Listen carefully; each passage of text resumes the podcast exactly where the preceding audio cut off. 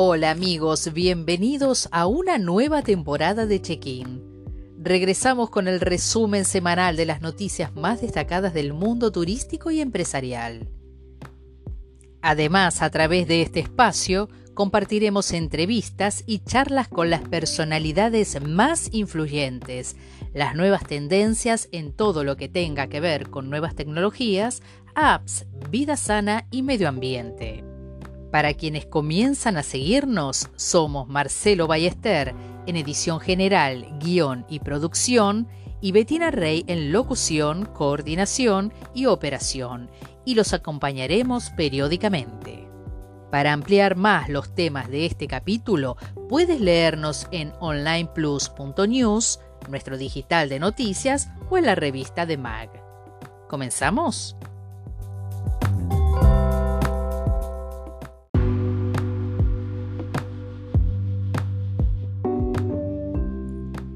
Iniciamos nuestro capítulo de check-in de esta semana con la llegada de vuelos al aeropuerto de Punta Cana, con un total de 537. En el reporte que semanalmente recibimos destaca la novedad del incremento de vuelos desde Quito y Guayaquil en Ecuador, que ya suman tres. Sigue la tendencia al alza y se suma a la de la semana pasada de los siete vuelos, uno por semana, de aerolíneas argentinas desde Ezeiza a Buenos Aires. Entre las noticias más comentadas de esta semana en Online Plus, el aeropuerto de Punta Cana, que ya avanza con sus planes de expansión, incluirá nuevas facilidades y áreas para implementar el Pli Clearance. Se espera movilizar unos 3 millones de pasajeros sin aglomeraciones. La fecha de inauguración de estas nuevas áreas de la Terminal B serán en noviembre próximo.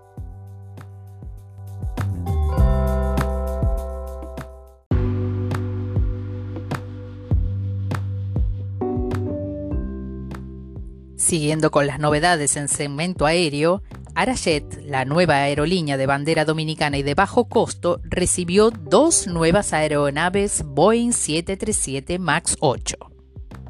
Estas fueron bautizadas con los nombres Ojos Indígenas y Jaragua, y que se suman a las anteriores Pico Duarte y Valle Nuevo.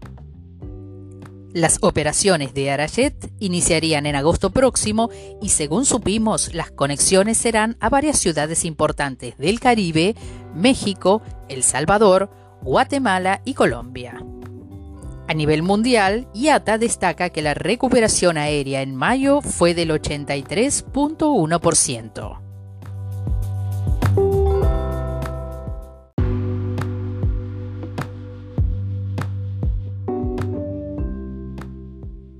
En pases y fichajes tenemos que el Consejo de la Administración de Air Europa confirmó a Jesús Nuño de la Rosa como su nuevo consejero delegado. Siguiendo con los movimientos de ejecutivos, el Hard Rock Hotel y Casino Punta Cana designó a Luis Entrala Fábregas como su nuevo director general. Luis viene de ocupar el mismo puesto en el hotel que la cadena tiene en el destino Cancún. Esta propiedad también acaba de abrir su parque acuático Rockaway Bay, que se suma a las remodelaciones que viene haciendo en sus instalaciones. Volviendo a los pases de ejecutivos, esta semana también marcó la designación de Joel Santos Echavarría como el nuevo ministro de la presidencia. Joel, que viene muy ligado al sector turismo, trabajará junto al presidente Abinader lo que se traduce en un gran apoyo a este sector económico como lo es el segmento turístico.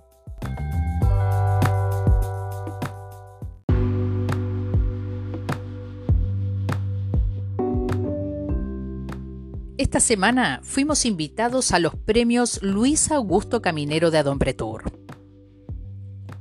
El momento emotivo de la noche fue el reconocimiento que le hicieran a doña Rita Cabrer, quien fue esposa de don Luis Augusto Caminero, a quien se dedica este premio. Ellos fueron, junto a Elis Pérez, los pioneros en la prensa turística y quienes crearon en el año 1977 la Asociación de Medios Periodísticos. Don Elis Pérez dedicó unas sentidas palabras en este homenaje. Al momento de la entrega de premios, el destino Punta Cana se destacó, ya que varias empresas fueron reconocidas por su gran trabajo. Una de ellas fue CEPEM, quien recibió la mención en responsabilidad social empresarial.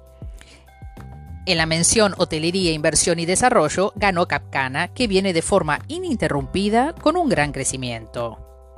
Y otro grande de nuestro destino turístico que recibió reconocimiento fue el doctor José Natalio Redondo del Grupo Rescue y Centro Médico Punta Cana, que fue premiado en turismo de salud por su larga trayectoria. Al cierre de la noche, se entregó el máximo galardón. Este se lo llevó el Gabinete de Turismo que encabeza el presidente Luis Abinader. Esto es por su gran aporte al sector y a Don Pretur. Recibió la estatuilla el ministro Collado, quien por su trabajo incansable junto al gabinete está siendo reconocido casi semanalmente.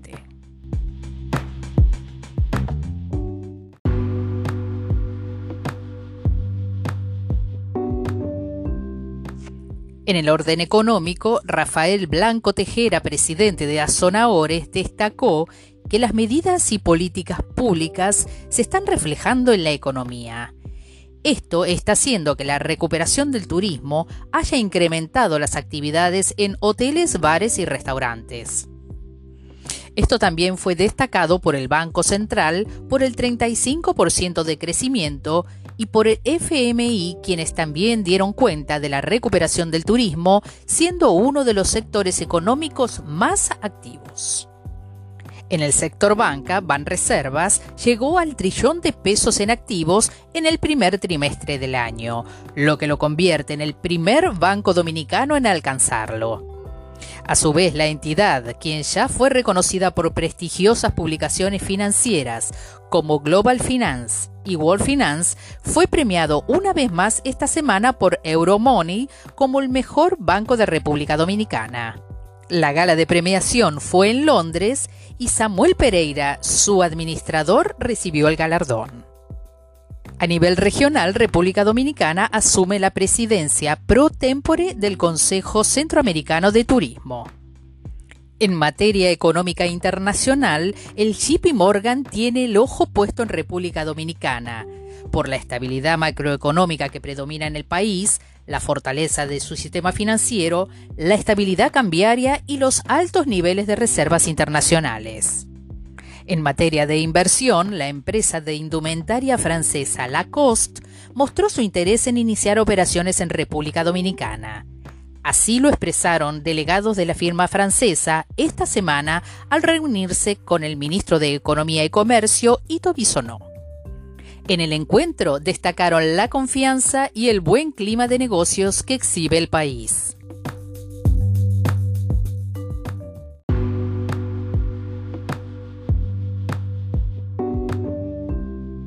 También esta semana se avanzó en el fortalecimiento del destino turístico Pedernales con las firmas de un acuerdo entre Pro Pedernales, la Dirección General de Alianza Público-Privadas y el Departamento Aeroportuario sobre la construcción del aeropuerto internacional en ese destino.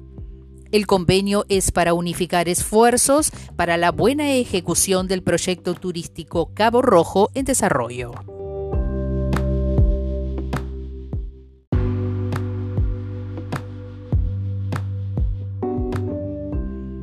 Por nuestra parte, estuvimos participando en un interesante taller de escritura en medios digitales organizado por el grupo EB y patrocinado por CEPEM. Fue impartido por el profesor y periodista Bernardo Marín, editor de la edición digital del diario español El País, donde repasamos las últimas tendencias de este importante renglón del periodismo. Fueron tres largas jornadas donde no faltaron los debates que enriquecieron la experiencia. Para nosotros estas prácticas son muy necesarias en los medios de comunicación de República Dominicana, lo que permita incrementar la calidad y contribuir a un mejor periodismo.